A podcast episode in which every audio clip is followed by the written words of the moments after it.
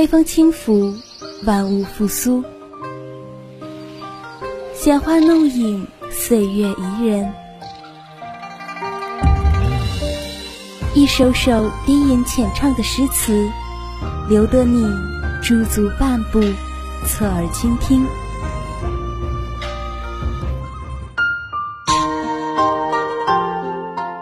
窗外有雨，风里有声。偷得浮生半日闲，浮沉书海，领略人生。画中伊人，在闺中月。在夕阳落日时，与鲁迅一起拾捡朝花。在历史风尘中，来一场超越时空的邂逅。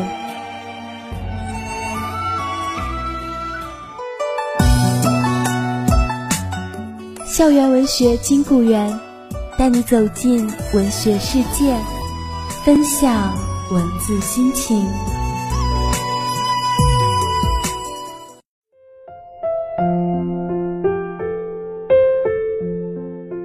分享闲语岁月，共度温柔时光，漫步文学书林，品味人间百态。听众朋友们，大家好。欢迎大家在每周一的中午准时收听我们的节目，我是你们的老朋友昭昭。你与我说出我都怕些什么？不过我还得跟你说说，我不怕什么。我不怕孤独，不怕为了他人而遭冷落，不怕撇开我必须撇开的任何东西。我还不怕犯错误，即使是大错误，终身无法弥补的错误。或许是来世也无法弥补的错误。接下来，就让我们跟着音乐，一同进入詹姆斯·乔伊斯的世界吧。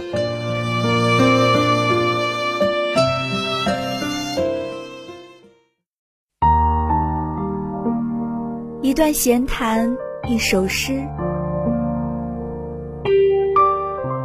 一曲诗篇，一席话。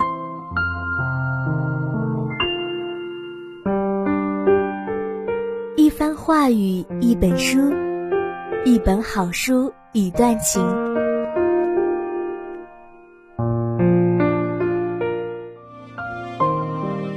一段时光一段记忆，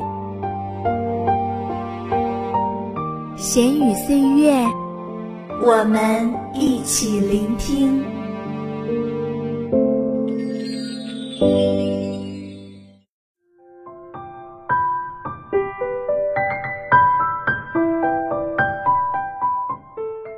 詹姆斯·乔伊斯，爱尔兰作家、诗人，二十世纪最伟大的作家之一，后现代文学的奠基者之一。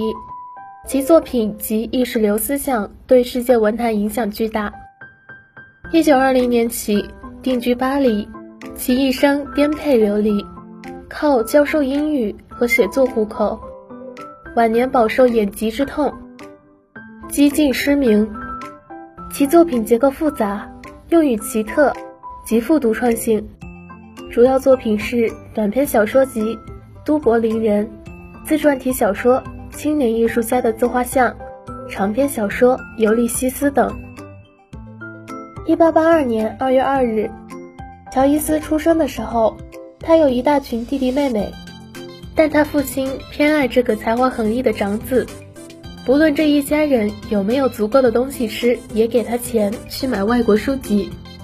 他从小就在天主教教会学校基德尔县上林斯市的克朗戈伍斯森林公学，校长是天主教耶稣会会长康敏神父。乔伊斯是学生中年龄最小的，学习成绩出众。一八九三年，经康敏神父介绍，乔伊斯于四月六日。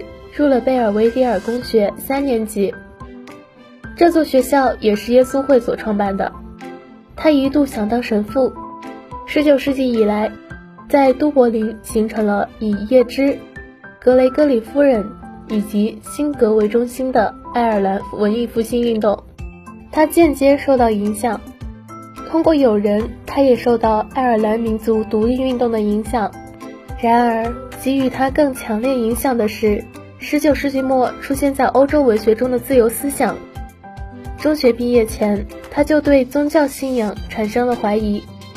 1897年获全爱尔兰最佳文学奖。1898年，乔伊斯进入都柏林大学专攻哲学和语言。1900年1月20日，在学院的文学及历史协会发表讲演，题目是《戏剧与人生》。4月1日，英国文学杂志。半月评论发表他关于易卜生的作品《当我们死而复醒时》的评论。易卜生的新戏剧，此文获得年过七旬的易卜生的称许，使乔伊斯深受鼓舞，从而坚定了他走上文学道路的决心。一九零一年十月，写《喧嚣的时代》一文，批评爱尔兰文艺剧院狭隘的民族主义，自费出版。一九零二年六月。乔伊斯毕业于都柏林大学学院，获得了现代语学士学位。十月二日，他登记到圣西利亚医学院修课，可是在这里只念到十一月初，就因为经济困难而放弃了学业。乔伊斯的文学生涯始于他一九零四年开始创作的短篇小说集《都柏林人》。在写给出版商理查兹的一封信中。他明确地表述了这本书的创作原则：我的宗旨是要为我国的道德和精神史写下自己的一章。这实际上也成了他一生文学追求的目标。在乔伊斯眼中，处于大英帝国和天主教会双重压迫和钳制下的爱尔兰，是一个不可救药的国家，而都柏林则是他瘫痪的中心。在这个城市里，每时每地都上演着麻木、苦闷、沦落的一幕幕话剧。而出自杜柏林中的一篇短篇小说《阿拉比》，展现出作者文笔的魅力和其意识流作风小说的美感。一九零六年七月底赴罗马，在银行任通讯员。九月三十日。在致斯坦尼斯劳斯的信中谈到短篇小说《尤利西斯》的设想，主人公是住在都柏林的一个犹太人，但他当时并未把这个短篇写出。一九零六年四月以来，又改写短篇小说集《都柏林人的问题与理查兹鱼雁往还》。九月三十日收到拒绝出版的信。詹姆斯·乔伊斯，一九零八年起。在都柏林开始创作长篇小说，一个青年艺术家的画像。一九一四年完稿于意大利的里雅斯特，历时十年。长篇小说《一个青年艺术家的画像》有强烈的自传色彩。乔伊斯通过斯蒂芬·迪达勒斯的故事，实际上提出了艺术家与社会、与生活的关系问题。并且饶有趣味地揭示了这样一个事实：斯蒂芬·迪达勒斯本人，恰恰就是他力图逃避的都柏林世界所造就的。都柏林无形中报复了反叛的青年艺术家。一九二二年创作的长篇小说《尤利西斯》是借用古希腊史诗《奥德修记》的框架。把布鲁姆的一天十八小时在都柏林的游荡比作希腊史诗英雄尤利西斯十年的海上漂泊，使尤利西斯具有了现代史诗的概括性。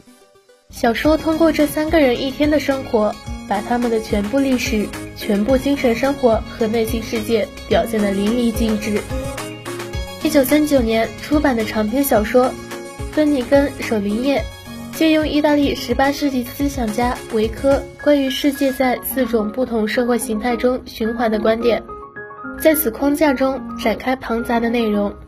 书中暗喻圣经、莎士比亚、古代宗教、近代历史、都柏林地方志等，大量借用外国词语，甚至自造词汇，通过夸张的想象，预示爱尔兰乃至全世界的历史、全宇宙的运动。除上述三部作品，乔伊斯还著有诗集《室内乐》和剧本《流亡者》。一九四零年十二月十七日，乔伊斯迁居到苏黎世，哈佛葛曼的詹姆斯·乔伊斯出版。一九四一年一月十日，乔伊斯因腹部痉挛住院，查明系十二指肠溃疡穿孔。十三日凌晨去世，享年五十九岁。十五日葬于苏黎世的福临天龙坟地。伦敦《泰晤士报》刊载了一篇对乔伊斯缺乏理解的悼文，哈雷特立即写文章表示抗议，并在《地平线》杂志三月号上发表告于书一文，进一步反击。维吉尼亚·伍尔夫·感慨系之，他于同年三月二十八日也自杀身亡。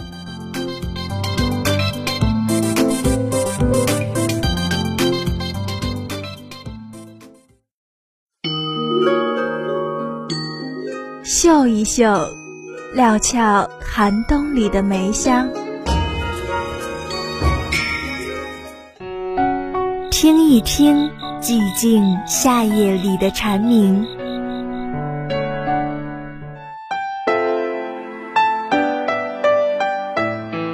在繁华尘世中，寻找心灵的净土；在万般寂静中。漫步文学的书林，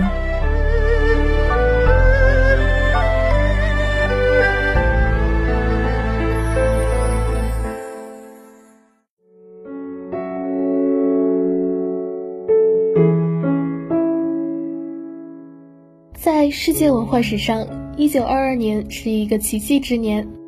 爱因斯坦的相对论、鲁迅的《阿 Q 正传》、黑塞的《悉达多》等诸多作品。都在这一年问世，当然还有一部影响了世界的作品——爱尔兰国宝级作家乔伊斯的传世巨著《尤利西斯》也首次出版于这一年。《尤利西斯》描述了一个普通的都柏林人于1904年6月16日一昼夜间的生活。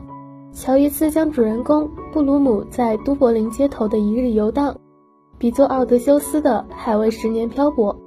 但布鲁姆不再是英雄，而是一个浑身毛病的普通人。书中将意识流写法和多种语言、典故和多学科知识混杂在一起，把人的感官、欲望、言行刻画到极致，构建了一个交错零落的时空，向人们展示了人类社会的缩影。由于大胆的性描写和对宗教的冒犯。尤利西斯一度在美国、爱尔兰等地遭禁，解禁之后却逐渐风靡全球，成为二十世纪最富影响力的作品之一。尤利西斯一直被认为是意识流作品中最难读懂的作品之一，而他的作者詹姆斯·乔伊斯也着实是个太调皮的人。他仅仅用三个人的十八个小时，就设置下了重重的迷障。让后世之人费尽心思去破译、去理解。作为意识流文学的开山鼻祖，乔伊斯确实给我们留下了不少的难题。书中对于多种语言、文字、典故的运用，让这部本就晦涩难懂的意识流作品更是难以通读和理解。其实对此，乔伊斯也曾谈到：“我在这本书里设置了很多迷津。”他将迫使几个世纪的学者来争论我的原意，这就是确保不朽的唯一途径。这看似是一句调侃的话语，然而想要设置下这些迷津，又谈何容易？这种极其大胆的创新精神，需要的不仅仅是一种敢于去挑战传统的勇气，更是需要常人难以想象的知识储备。洋洋洒洒一百多万字的描述。却仅仅是十八个小时之内发生的事情，人物的心理，周遭的环境刻画的极尽细致，着实让人叹为观止。对此，乔伊斯本人是这样评价的：《尤利西斯》是一部关于两个民族的史诗，是一次周游人体器官的旅行，是一个发生在一天之间的小故事，也是一种百科全书。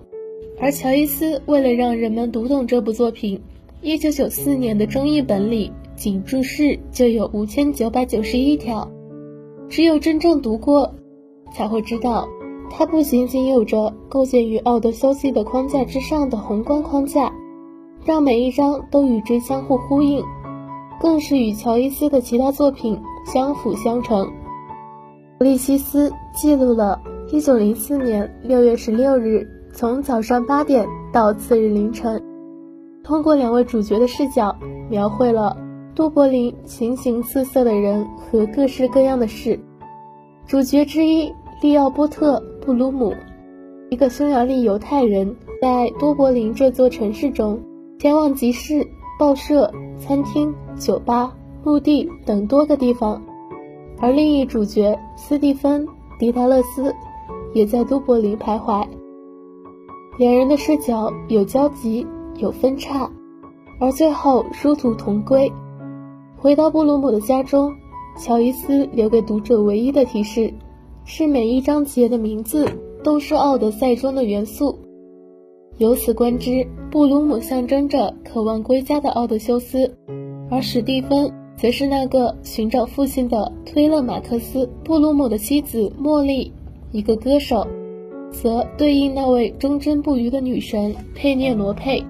而都柏林上演的这出《奥德修记》与史诗中恰恰相反，奥德修斯受人尊敬，布鲁姆因为其种族在都柏林社交圈甚是卑微。斯蒂芬另有其父。